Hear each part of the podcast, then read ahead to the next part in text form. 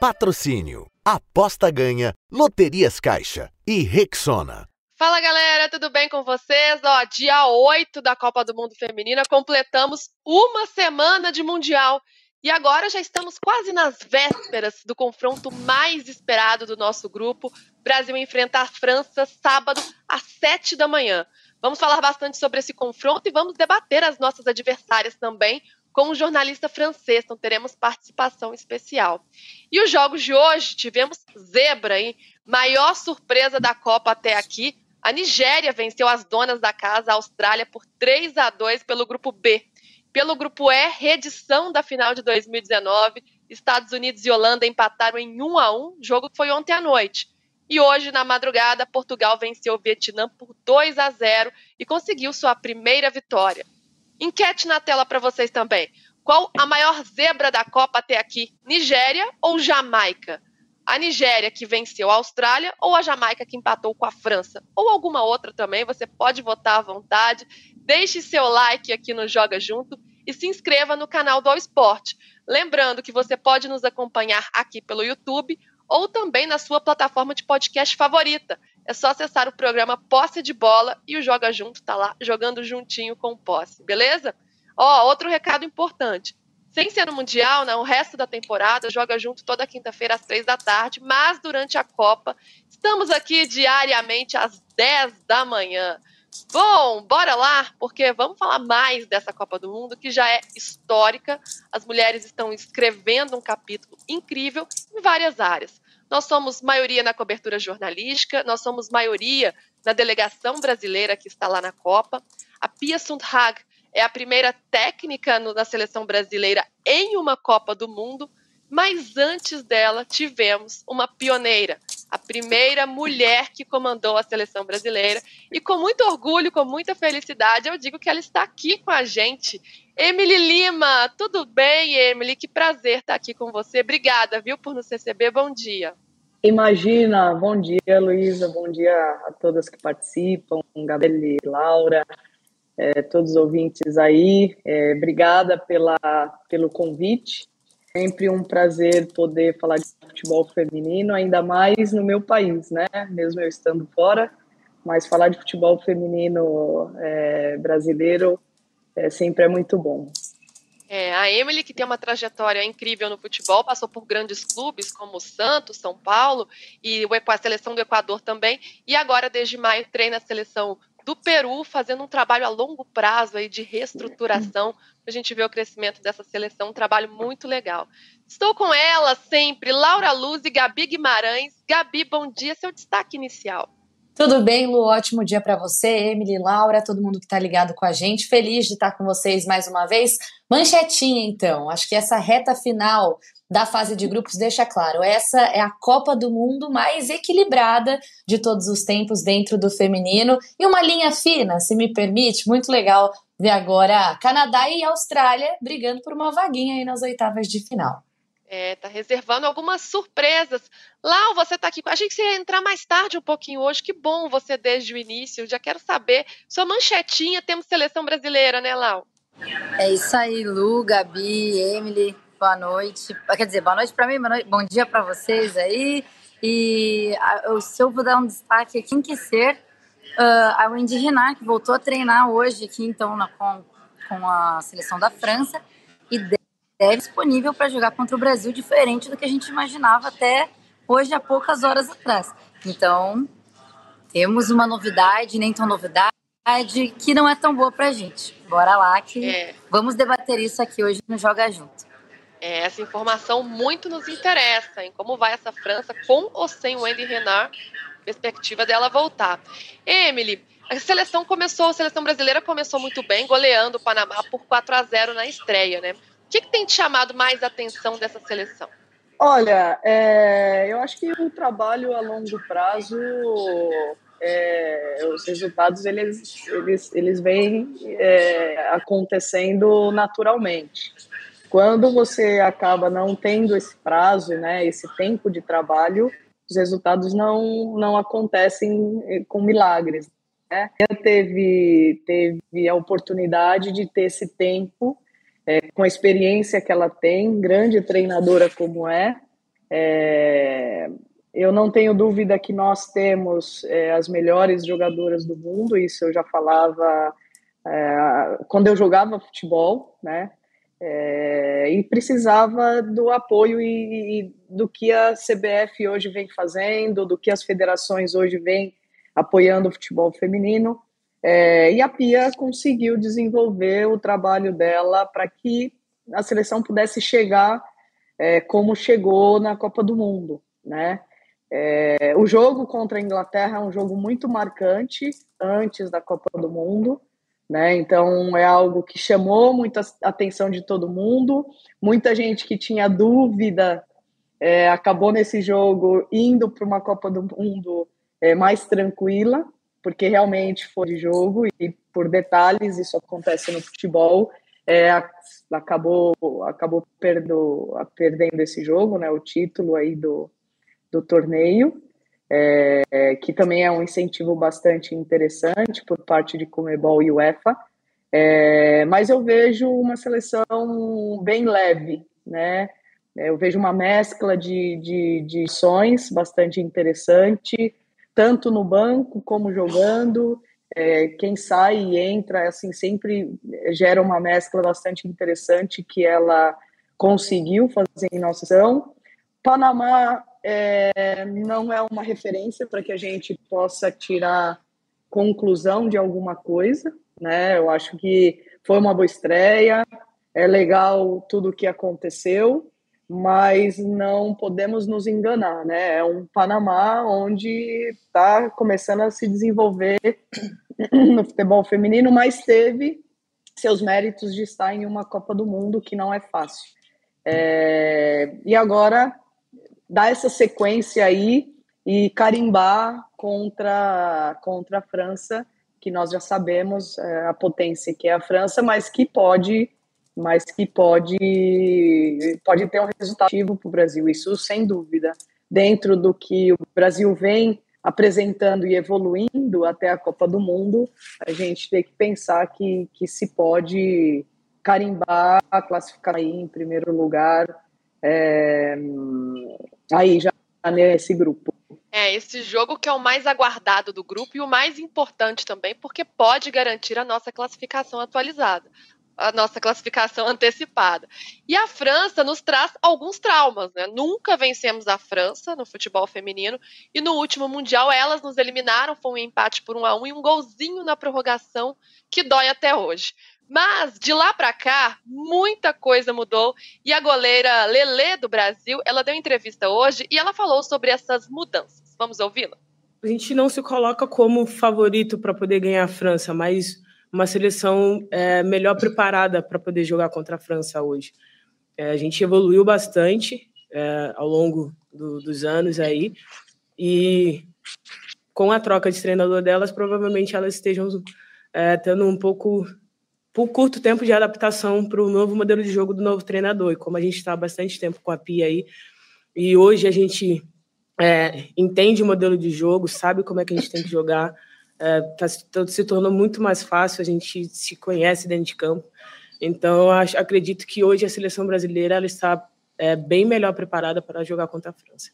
Ô Gabi, ouvindo aí a Lele dizer né, sobre essas mudanças, o tempo passou e as coisas se transformaram, Será que para esse confronto, considerando a estreia do Brasil e da França também, já dá para colocar o Brasil como, como favorito ou não? A França ainda leva vantagem?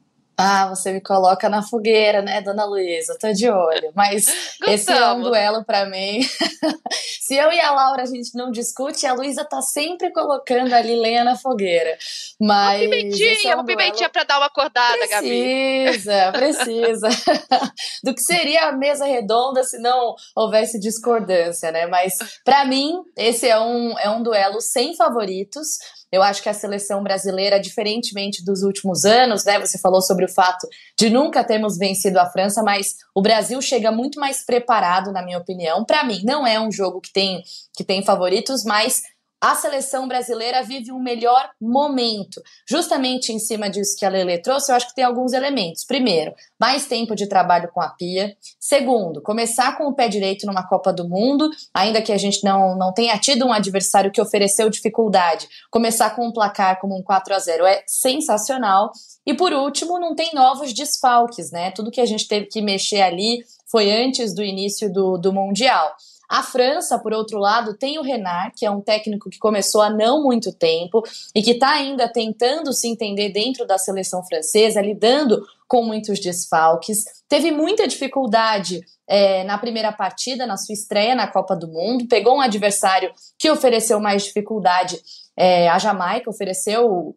Não, não foi tão simples assim, mesmo sustentar o empate, a França ainda nos acréscimos batalhou, mas não conseguiu.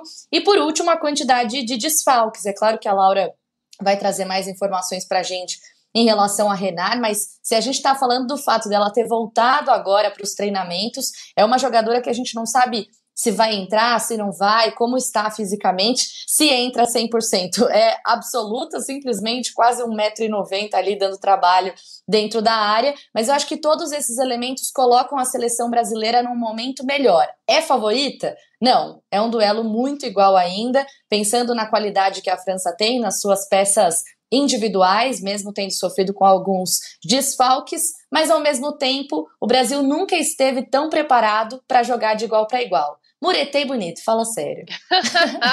ah, eu vou jogar a Laura na fogueira também, que você não vai ficar nessa sozinha, não, viu, Gabi? Lau, e aproveita e dá uma atualizada para a gente também da situação da Renar que você trouxe na manchete e sobre esse equilíbrio desse confronto ou um favoritismo para algum lado. Gabi, Gabi, acho que a gente não vai discordar, mas eu não vou ficar na mureta igual você, não. Mas antes de falar sobre o equilíbrio do confronto, é, a Renar já começou a treinar e imprensa francesa, é, isso eles falam né, que reavivou a esperança dela estar tá pronta para jogar contra o Brasil. Pensando na lesão, né, de, uh, a gravidade da lesão que não foi divulgado, pelo menos eu tentei procurar a imprensa francesa e não encontrei. É, se ela já voltou a treinar com bola e eles estão tendo esse ar otimista, acredito eu que ela pelo menos esteja disponível no banco. Ainda não sabemos se titular ou não. De qualquer forma, uma Renara ainda aqui no banco é um motivo sim para a gente se preocupar. Eu estou falando mais baixinho, que eu estou aqui na sala de imprensa ainda do jogo da Austrália e da Nigéria e está lotado de jornalista aqui, tá? Mas. Eu tô ouvindo um zum, zum, zum no fundo bem. aí. É uma é a coletiva de imprensa que está rodando aqui na televisão tá bem alta. Mas, enfim. Então, e falando agora do equilíbrio do confronto, é, sobre favorito e tudo mais, acredito sim, óbvio, concordo com a Gabi, é difícil da gente discordar, a Luísa não vai conseguir isso tão fácil. É, é, o momento do Brasil é indiscutivelmente melhor que o momento da França, mas dado o histórico do Brasil, nunca da França, a, a história da França no futebol feminino, eu ainda coloco a França um passinho à frente. Até porque a gente conversou sobre isso ontem. Vem com uma necessidade muito grande. Claro, que a, a vitória do Brasil contra o Panamá, a qualidade que a gente tem visto a seleção brasileira jogar os últimos quatro jogos, né, igual a Emily falou, desde a finalíssima, Alemanha, o amistoso contra o Chile e agora o Panamá, quatro jogos uh, que a gente viu um futebol leve, um futebol realmente diferente do que a gente via uh, vendo da seleção brasileira. Então acho que esse momento do Brasil é muito bom, como a Lele falou, é o momento que o Brasil tem para quebrar esse tabu de uma vez, se provar como a grande potência de feminino que de fato é, mas ainda o favoritismo é da França, a necessidade de vitória é da França, o que para mim é melhor. Entra com menos responsabilidade, a gente já ganhou o primeiro jogo, um empatezinho, pensando numa vitória já contra a Jamaica, nos colocaria em primeiro lugar do grupo. Acho que o Brasil pode sim pegar esse favoritismo, jogar para a França, entrar leve, tranquilo, confiante, e eu acredito que a vitória sai dessa vez. Ah, muito bom. Acreditamos todas. E a Lele, a goleira, ela falou nessa entrevista também o que, que mudou de lá para cá, né? Que elas sabiam atacar e agora elas também sabem defender, que tem um plano. Oi, Emily, é aí que eu te pergunto, você que esteve lá dentro e agora observa um pouco mais de fora, o que, que dá para perceber? Nós somos realmente diferentes de 2019? Como é a seleção brasileira agora em relação àquela? Ah, com certeza, né? A ideia é que a gente vai evoluindo a cada ano, a cada Copa do Mundo, a cada Olimpíada. É, eu vejo hoje uma seleção muito mais organizada, né? É difícil da gente falar do trabalho de outros profissionais que estão na mesma área que a gente, né? Diferente de vocês, que têm toda a liberdade e abertura para falar. Então, falar do trabalho do professor Vadão é difícil e falar do trabalho da Pia também é difícil, mas vou falar rapidamente é, para também não entrar em pontos onde que eu não tenha que entrar por, por ética mesmo. É, vejo uma vejo uma seleção mais organizada e realmente o que a Lele disse de saber atacar e saber defender é, hoje é claro que e se nota muito na seleção brasileira que elas sabem né, o chip no momento da mudança de cada momento do jogo, né? Então, em um momento de transição, o que fazer, né? Você consegue identificar, né? Nós que temos um olhar mais profundo, é, a gente consegue identificar é, no momento de uma organização defensiva, dá para organizar, dá, dá para né, é, é, o que o, o, o que elas estão preparadas, né? Elas foram preparadas para aquilo. E é o contrário de 19, né? Que não acho que era desorganização né, nos momentos do jogo, mas sim o que foi treinado. Né? Hoje, uma transição no Brasil é diferente de antes, só que antes não estava errado. Era o que o professor acreditava para o momento. Né? Então, fazer um jogo direto, né, fazer um jogo vertical, não quer dizer que está errado. Né? Que fique claro, são é, formas e, e, metodologias diferentes é, de cada treinador. Então, eu vejo uma organização é, muito mais é, fina. É, nós, mulheres, acredito que somos muito mais detalhista e isso ajuda muito é, no detalhe de, da, das seleções, no modo geral, incluindo a, a seleção brasileira. É, então, eu vejo mais ou menos essas diferenças, e por isso que é difícil de falar como era antes, como é hoje, por conta da metodologia de cada treinador, né? É, e já, e já é, entrando um pouco na fala é, da Lele é, e, e, da Laura, jogar a responsabilidade para a França, né? Elas que, que, que, que sempre ganharam do Brasil, deixa elas continuar com esse hum. pensamento, a gente trabalha em silêncio e faz as coisas dentro do campo. Estamos em um momento muito melhor, realmente, mas joga a responsabilidade para o lado de lá e vamos fazer o trabalho aí em silêncio e no final do jogo a gente, a gente vê o que acontece. É, muito bom. Eu sou mineira, então para mim esse negócio de comer quietinho assim, eu acho uma ótima solução. Deixa a pressão pro lado de lá. Temos as donas do... é. Temos as donas do apito, hein? A australiana Kate J. Sweet será árbitra de Brasil e França. Ela tem 38 anos e já apitou é, jogos nessa Copa do Mundo e também nos Jogos Olímpicos de Tóquio. Além delas, assistentes, a sul-coreana Kyu Min Kim e a australiana Joana Chakrates. E a quarta árbitra será Lina Letovara, da Finlândia. Então aí são quem vai comandar essa partida entre Brasil e França. E eu comando aqui vocês, vocês que me comandam, na verdade, vamos ver como é que tá o chat por aqui. Que Esportes comentando, acho que a Nigéria passa de fase, hein? A Nigéria que aprontou uma surpresa hoje para cima das donas da casa. O Leandro Lian participando diz que a França é favorita, isso aí, adotando o nosso discurso aqui. Vinícius Bueno, empate no sábado seria coisa linda. Não é ruim, não. E Wilson Yamaguchi diz que a seleção do Japão vai chegar na final. Anísio Franco, um beijo a Emily. Votei na Jamaica, pois a Nigéria é país com tradição no futebol. Já a Jamaica, para ele, uma surpresa maior. Bom, muito bom. Vamos lá, que eu tenho um dado interessante aqui. O Brasil estreou goleando o Panamá, enquanto a França só empatou com a Nigéria. Então, os resultados foram bem diferentes. Mas, por outro lado, o domínio na partida foi parecido. A gente tem agora aí na tela, vamos ver, um, uns dados que mostram isso. O Brasil teve nesse primeiro jogo, a gente está comparando, tá, gente, as estreias das duas seleções, a do Brasil e a da França. O Brasil teve 73% de posse de bola contra 72% da França. Brasil chutes, 32 chutes contra 14. 10 chutes no gol contra 5 da França. Escanteios 13 a 12, passes 573 a 472 e grandes chances 8 a 3. Gabi, o placar não reflete bem isso, né? Bem os números, porque foram diferentes. Mas será que a diferença foi só colocar a bola para dentro e o domínio foi parecido? Ou o jogo se desenhou de uma forma diferente também?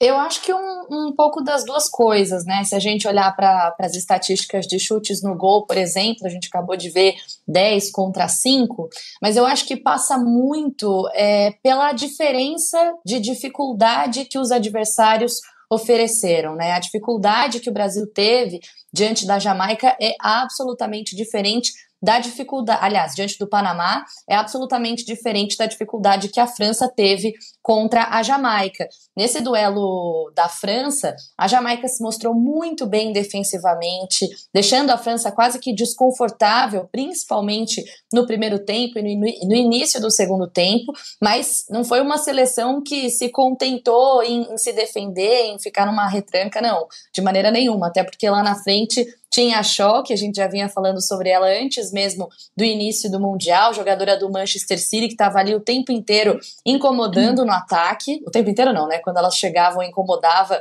no ataque. E por outro lado, se a gente pega o nosso confronto, a nossa estreia contra o Panamá, a seleção brasileira, claro, deixou um ótimo cartão de visitas, mostrou um futebol bonito, aquele gol da Zanerato a gente já assistiu um milhão de vezes porque foi mesmo emocionante, mas do outro lado, o Panamá é um adversário que não ofereceu dificuldades, pelo contrário, não chegava na nossa, na nossa área, não oferecia alguma dificuldade para a gente tentar furar essa linha da defesa. O único momento em que a nossa defesa foi acionada, a Lele foi muito bem, a gente quase não via ela no jogo. Né? Acho que ela podia ficar lá olhando e usufruindo do futebol brasileiro, e quando ela foi acionada, ela respondeu muito bem. Tudo isso para dizer que Sim, França e Brasil entregaram o melhor que podiam dentro de campo, tem estatísticas muito parecidas, a seleção brasileira conseguiu mandar para o fundo da rede, não apenas pela sua qualidade e por demonstrar um repertório diferente do que a gente vinha observando,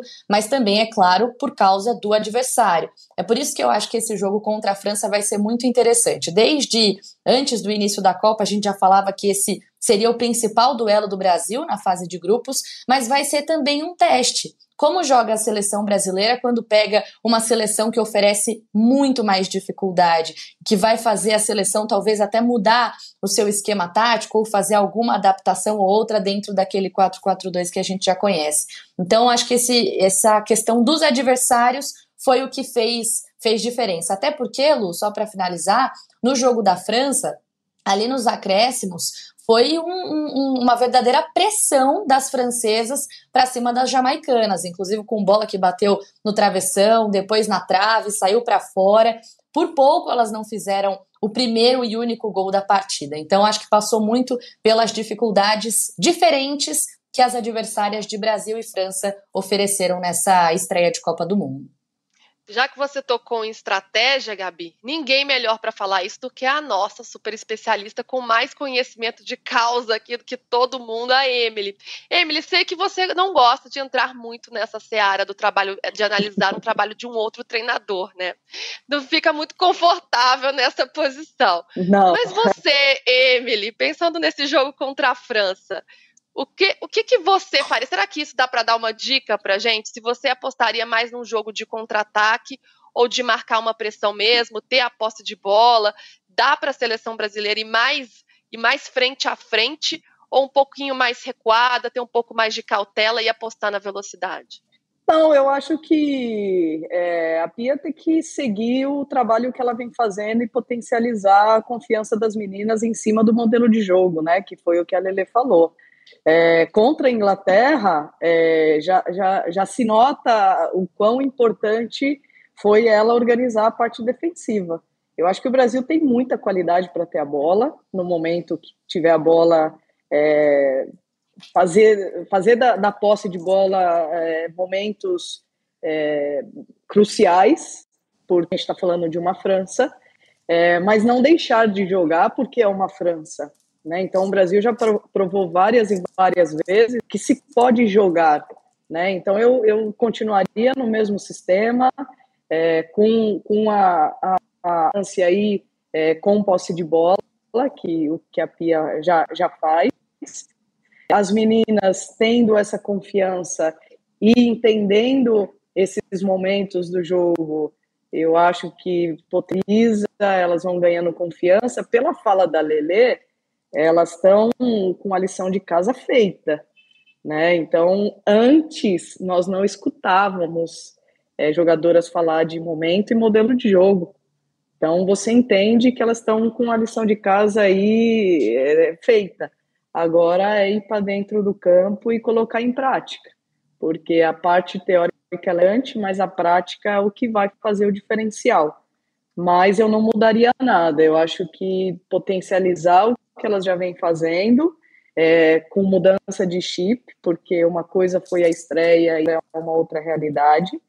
É, e volto a dizer, jogar responsabilidade lá para a França e fazer o nosso jogo, né? Fazer o jogo que, que, que o Brasil vem, vem fazendo já é, nesses quatro, cinco últimos jogos é, antes da, da Copa do Mundo. Então, não mudaria nada em relação a, ao sistema tático da, do Brasil.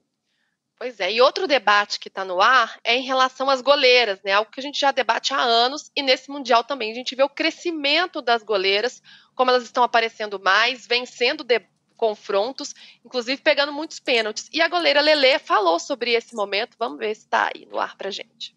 Não? Agora não? Começaram Ai. a acompanhar, para alguns que começaram a acompanhar hoje, tira um pouco do contexto, muita questão também de, diminuir o gol e é, para mim é, é um pouco desnecessário, porque hoje a gente tem goleiras é, que tem base, hoje a gente tem as seleções de base, então, o, a, a, nossa posição ela está crescendo muito. E se você for procurar nos campeonatos de base hoje que a gente tem, tem muita goleira boa. É, e eu queria muito ter tido a oportunidade que elas estão tendo hoje de ter me preparado melhor.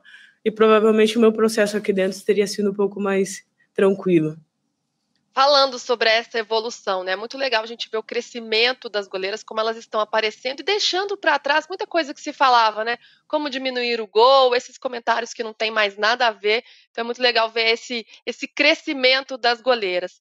Oi, Emily, eu sei que eu tenho que me despedir de vocês, mas eu, mas eu vou te segurar aqui só mais um pouquinho. É, eu queria saber um tá pouco sobre sua, sua passagem na, na, seleção brasileira, né, em 2016 e 2017. Você acabou ficando pouco tempo no cargo, foram 10 meses só, e um início arrasador, você conquistou sete vitórias em sequência, né? Você já entendeu o que aconteceu na, na, naquele momento? Passados aí alguns anos, como é que você digeriu tudo isso? Você conseguiu mesmo entender como é que foi, como é que foi aquilo? Luísa, no dia seguinte da minha demissão, eu já mudado o chip. Eu não posso viver em função né, de, de uma coisa que aconteceu de modo injusto. É, eu tenho uma carreira como atleta, estou é, iniciando ainda uma carreira como treinadora, é, e uma pessoa não pode acabar com a sua vida profissional da maneira que, que foi feita. Então, eu fui demitida no, 20, no 22 de dezembro, de 22 de setembro de 17. No dia 23 eu já estava dando isso na minha vida já estava, eu já tinha digerido tudo e, e virado a página. É, no meu ver, foi uma pessoa específica que acabou é, com, não com um sonho, mas com uma pessoa que vive futebol feminino desde os 13 anos de idade, que teve uma oportunidade por muito trabalho eu não tive amigos, não tenho amigos que me colocam nos lugares.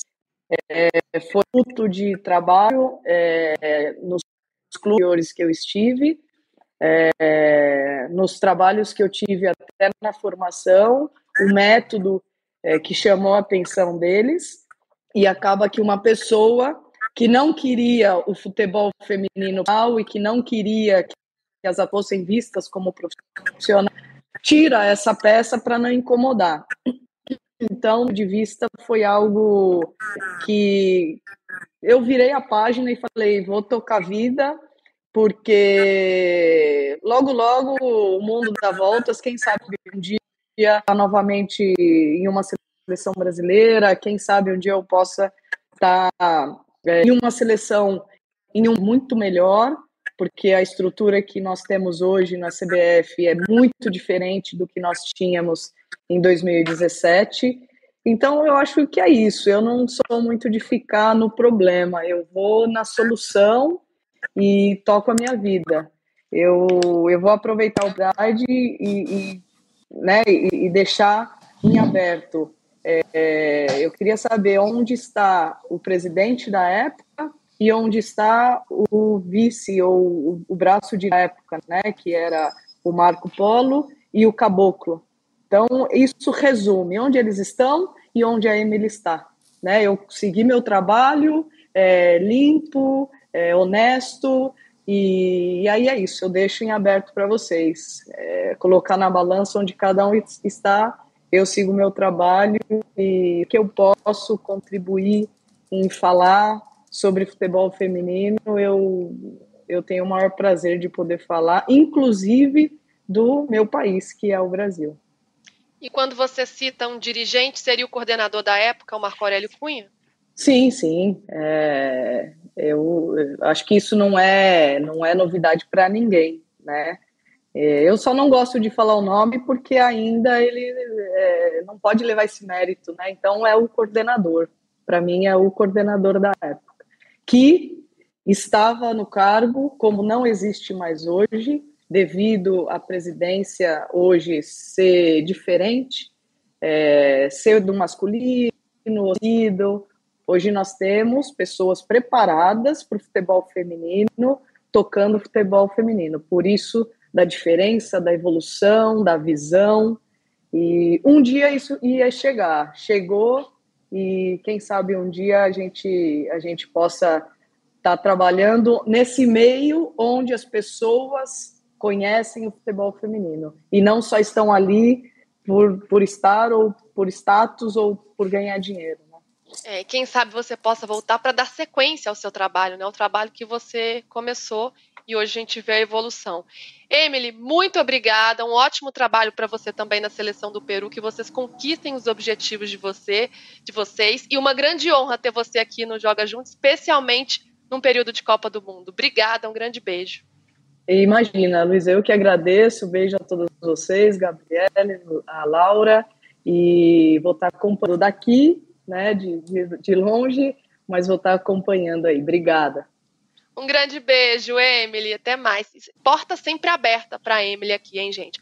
E hoje o Joga Junto está internacional. Nós saímos do Peru e vamos falar francês. Não vou nem me arriscar aqui, porque senão estou perdida.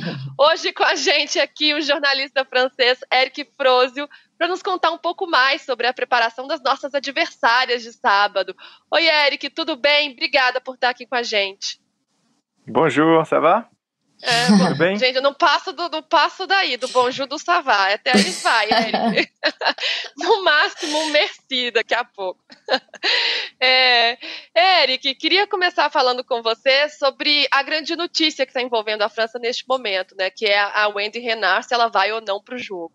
Ela se machucou na estreia, estava com dores, ainda é dúvida, uma zagueira que a gente sabe que é muito importante para a seleção da França, não só defensivamente, mas também por ser uma das maiores cabeceadoras do mundo, né? Você tem alguma atualização sobre como está a situação dela? Olha, dizem uh, lá os repórteres do, do l'equipe que estão acompanhando o dia a dia da, da seleção francesa, dizem que ela participou da atividade coletiva hoje, uh, e que seria um sinal que ela poderia um, ficar pelo menos no grupo da, da, da, França para enfrentar o Brasil. Ontem as novidades, as notícias eram bem pessimistas em relação à panturrilha e à lesão dela, mas hoje teve um, uma mudança de rumo e a Wendy com a raça, com com a personalidade dela, ela é bem capaz de, de fazer tudo para, para estar no campo. Uh, dentro do campo, uh, no sábado, que é, um, é uma é a capitão do time, você falou, cabeceadora, mas também ela representa tudo nesse time. Seria um pouquinho como a lesão do Zidane em 2002. Eh, fizemos de tudo para ele eh, se recuperar a tempo, mas não deu certo. Ele, ele entrou de novo só no terceiro jogo. E dessa vez a Wendy Renard realmente é uma, uma notícia bem, bem ruim, essa lesão. Mesmo se ela se recuperar, ela não vai estar 100%. E problema também que uma sequência de lesões né, nessa seleção francesa, a Catoto que, que, que desfalcou, a Cascarino também, duas quase as melhores jogadoras do, do elenco não estão disputando essa Copa, então realmente é muito azar, vamos dizer, uh, pela, para a nossa seleção. Bom para você, de repente. Vamos ver. É isso aí. Não estamos achando ruim, não. né, Gabi? Longe de nós desejar o mal de alguém, né? Mas que não ter a Renata em campo seria muito bom, facilita as coisas. Eric, muito legal falar contigo mais uma vez. A gente já tinha conversado para a Copa do Mundo do Catar e agora sim falando da seleção feminina. Muito legal falar com você. E eu queria saber como o Brasil é visto aí na França, porque nós temos um retrospecto muito ruim contra a seleção francesa, então a gente enxerga, enxerga a França com toda a sua grandiosidade, temos um pouquinho de medo, mas queria saber como é que a seleção brasileira é vista aí na França, como é que repercutiu a estreia do Brasil com goleada já nessa Copa do Mundo e que você aproveitasse para falar um pouco da Marta, já que recentemente você publicou uma matéria sobre a nossa principal estrela, né, a maior jogadora de todos os tempos. Olha, a estreia do Brasil realmente ela um, deixou as pessoas uh, ligadas, porque quando apareceu, quando começou essa Copa, o Brasil ficou claro no primeiro patamar, mas não como uma uma das três favoritas, vamos dizer, que eu acho que caiu um pouquinho de rendimento, os resultados não, não foram tão bons, a Marta desapareceu com essa lesão, então, não sei, o público, os especialistas uh, não estavam colocando o Brasil como favoritos, mas depois desse jogo contra o Panamá, uma grande atuação, acho que está mudando um pouquinho a, a visão dos franceses, que estavam já um pouco, claro, no tom optimismo pela situação da França, principalmente, mas agora eles estão realmente com o resultado contra a Jamaica e com a atuação do Brasil, realmente a, a, os franceses estão com, com receio de enfrentar essa seleção com cara nova um pouquinho, hein?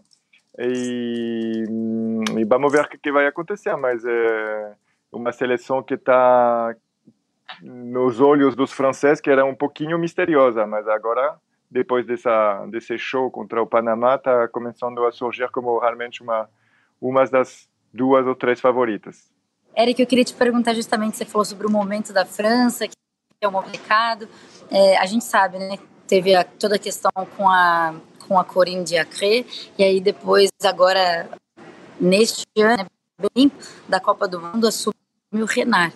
Eu queria que você falasse um pouco sobre esses bastidores, como que isso aconteceu e como que você acha que essa troca, essa troca de técnico tão próxima da mundo pode afetar a, a seleção francesa e se já é projetando talvez uh, uma Olimpíada, né? Porque realmente fica bem em cima do laço né, essa troca de técnico, pensando em um possível título agora na Copa do Mundo. Então, queria que você refletisse um pouco, falasse para a gente sobre um pouco esse, sobre esses bastidores e se essa troca, como ela afeta a seleção agora para a Copa do Mundo e se já é, uh, talvez a ideia da, da federação é projetar já uma Olimpíada no ano que vem.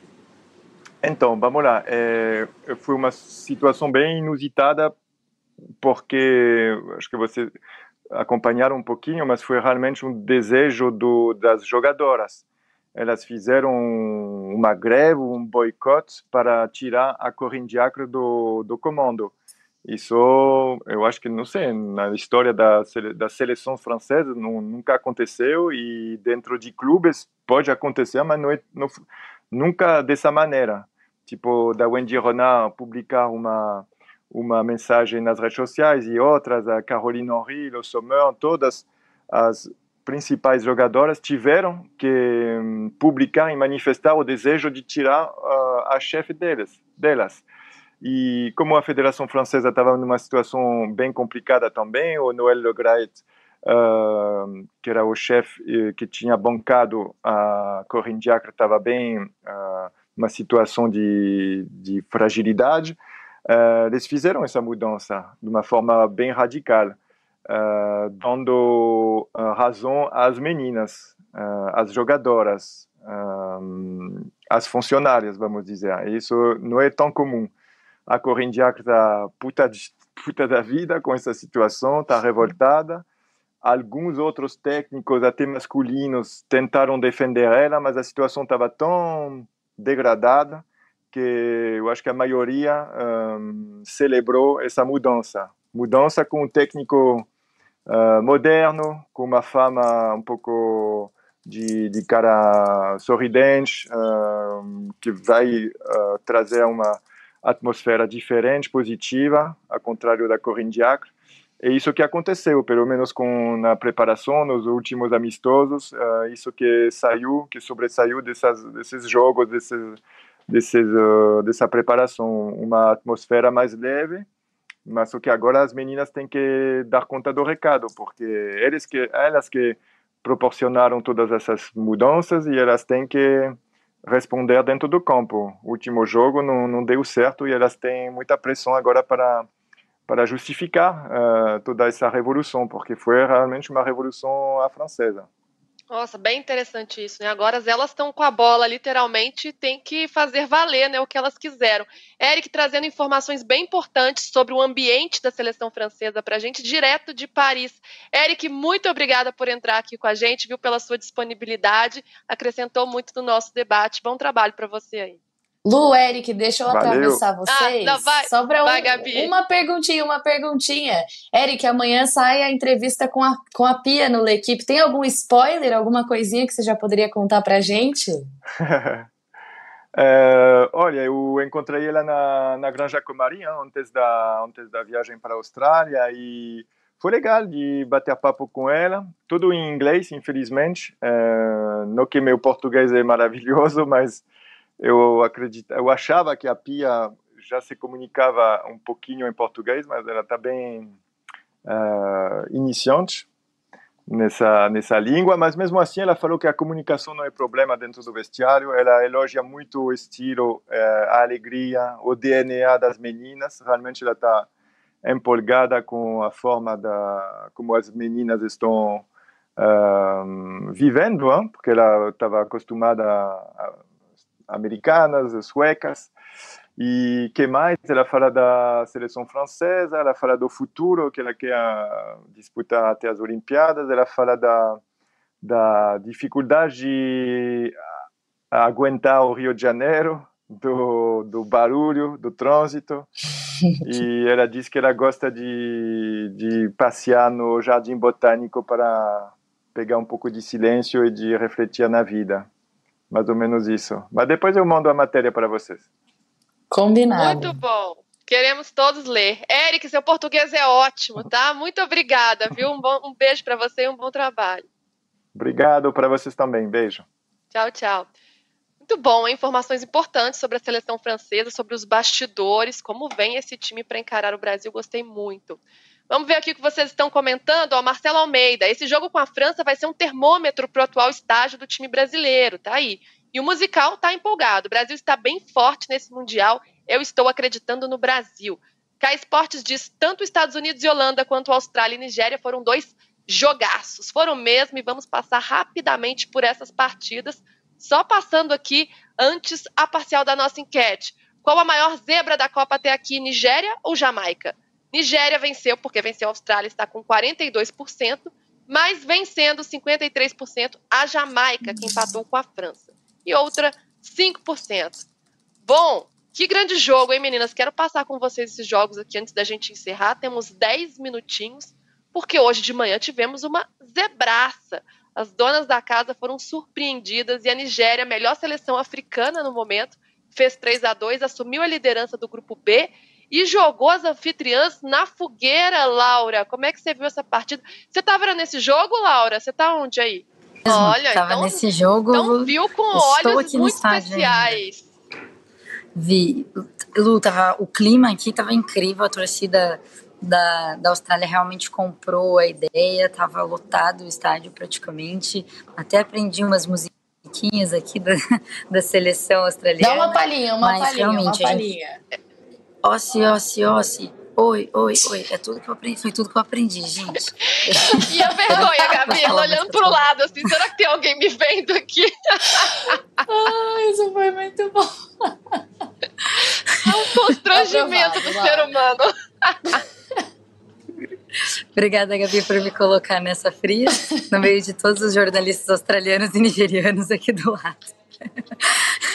mas, mas, enfim, acho que o que a gente pôde ver, pensando né, no jogo em si, foi que a Austrália, a verdade é que a, a, a, passou por cima da Nigéria. Só que a Nigéria teve uma coisa que faltou na Austrália, que foi a efetividade para marcar o gol. As poucas vezes que ela chegou até o gol, três foram gol.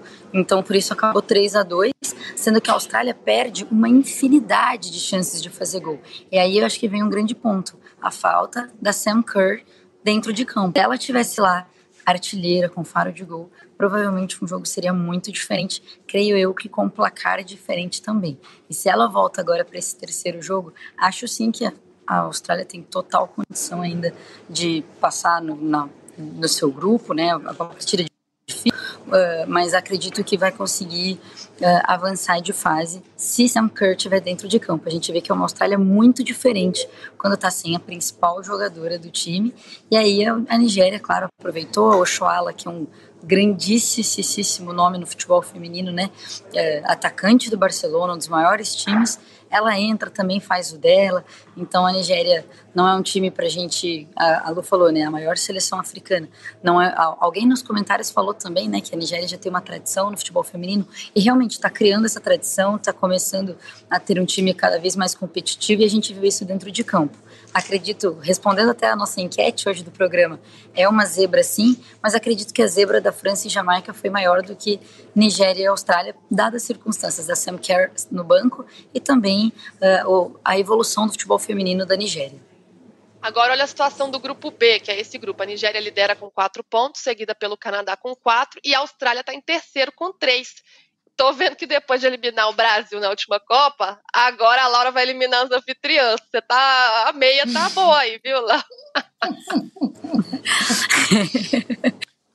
Não, e tá. assim, vocês sabem que eu, com essa rivalidade, eu sou a, a favor. Assim, eu tô na. Eu vi, assisti o jogo hoje com aquela. igual aquele meme dos foguetinhos, assim, ó. Fico triste com uma notícia dessas. eu confesso Fala alto que isso aí, Lau. torci Fala para os meus amigos. Um pouquinho, a gente não tá te ouvindo. Não, não posso. Estamos te ouvindo, Lau. O que que você falou? não posso. Bom, vamos passar rapidamente, que era um pitaco da Gabi pelo grupo E, porque tivemos a reedição da final da última Copa do Mundo. Estados Unidos e Holanda empataram por 1 a 1. As americanas saíram perdendo. Jill Record abriu o placar para as holandesas depois de pressionar bastante. Lindsay Oran, que não é Lindsay Lohan, empatou no segundo tempo. Ô Gabi, para muita gente foi o melhor jogo da Copa. Você curtiu também? E outra, estão deixando a gente sonhar, as americanas titubeando, é isso? é, a gente, como a Laura colocou no grupo, tá muito bom para ser verdade. Eu já tinha dito que esperava um empatezinho, né? Ontem falei sobre isso, mas na verdade falei assim, sabe, um, um mero chute mesmo, só na torcida. E a verdade sonhando, é que né? foi sonhando, sonhando. Um placar de um a um, mas como você disse, um dos melhores jogos dessa Copa do Mundo até aqui. Dentro de campo, que a gente viu foi de fato esse esse duelo de estratégias e duelo de estilo de jogo. Então, os Estados Unidos que tem esse estilo de pressionar a saída de bola das adversárias, é pressão, pressão, pressão, pressão, e a Holanda se, soube usar disso como a sua principal arma também, porque quem pressiona muito acaba cedendo espaço. Então, para além disso, a Holanda usufruiu muito daquilo que a gente falou de amplitude, então usando muito as suas alas e fazendo com que a, a seleção americana tivesse de ceder espaço mesmo, né? Porque se aproximava ali para conseguir marcar as jogadoras holandesas. Então foi um jogo do ponto de vista de estratégia, do ponto de vista tático. Adoraria, inclusive, uma prancheta do PVC aqui, muito legal de acompanhar, um a um. E agora esse grupo fica bem embolado, como você disse. Os Estados Unidos na liderança com quatro pontos, mesma pontuação da Holanda e depois Portugal e Vietnã, que a gente vai falar mais para frente também, se o tempo permitir. De qualquer maneira, é um grupo que ficou embolado e acho que confirma aquilo que eu trouxe de destaque inicial, né? Essa fase de grupos mostra, essa é a edição da Copa do Mundo mais disputada, mais equilibrada de todos os tempos. Pois é, Portugal também jogou. Portugal venceu o Vietnã por 2 a 0. Quem marcou os gols foram até uma encarnação e Kika Nazaré. Agora, as portuguesas sobraram, poderiam ter feito mais, mesmo com um time muito mexido, sete mudanças em relação à estreia. E como o Gabi falou, embolou tudo, ó, porque agora eliminado só o Vietnã com duas derrotas, Estados Unidos, Holanda e Portugal. Já pensou se Portugal, gente, vence os Estados Unidos e elimina os Estados Unidos? Que loucura seria! Porque Holanda contra o Vietnã, muito favorito. Então, Holanda está praticamente classificada. Então, confronto direto ali, Portugal e Estados Unidos. Lau, já pensou? Olha, eu acho que entraria aí na nossa onda de bom demais para ser verdade. Eu não acredito nisso, para ser sincera. Torço por isso, mas não acredito nisso. O time dos Estados Unidos é um time que tem uma mentalidade vencedora. Vindo aqui para Austrália no voo, tinha um documentário, inclusive, da FIFA, está disponível, tá disponível né, no FIFA Plus. Eu fazendo um jabá de um trabalho dos outros aqui, mas enfim, é legal. é um documentário sobre, uh, sobre a seleção americana, é bem curtinho, 20, mas a Alex Morgan sou até às vezes ela, ela fala sobre isso, né? Ela fala, olha, as pessoas olham pra gente acham que nós somos arrogantes, mas na verdade nós não somos, a gente simplesmente sabe a capacidade que a gente tem.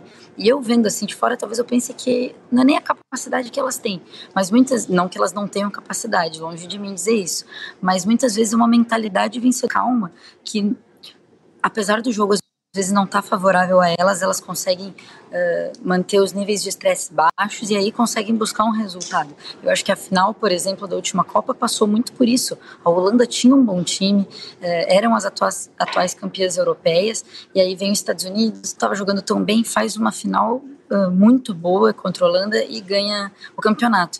Então acho que assim, infelizmente, Estados Unidos está na frente de Portugal e bem à frente. Mas espero que os deuses do futebol conspirem para uma vitória portuguesa.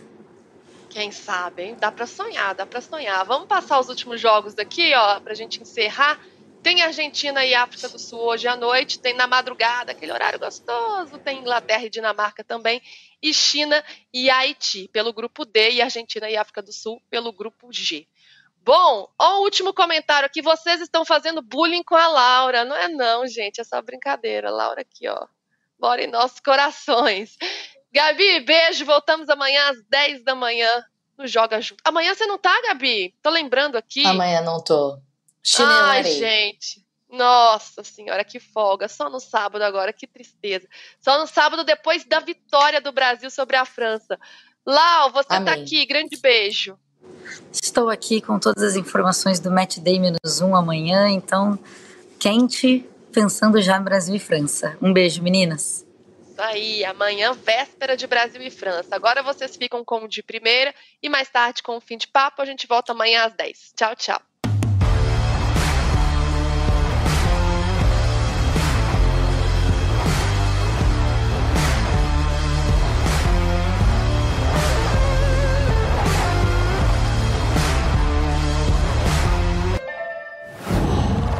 Qual?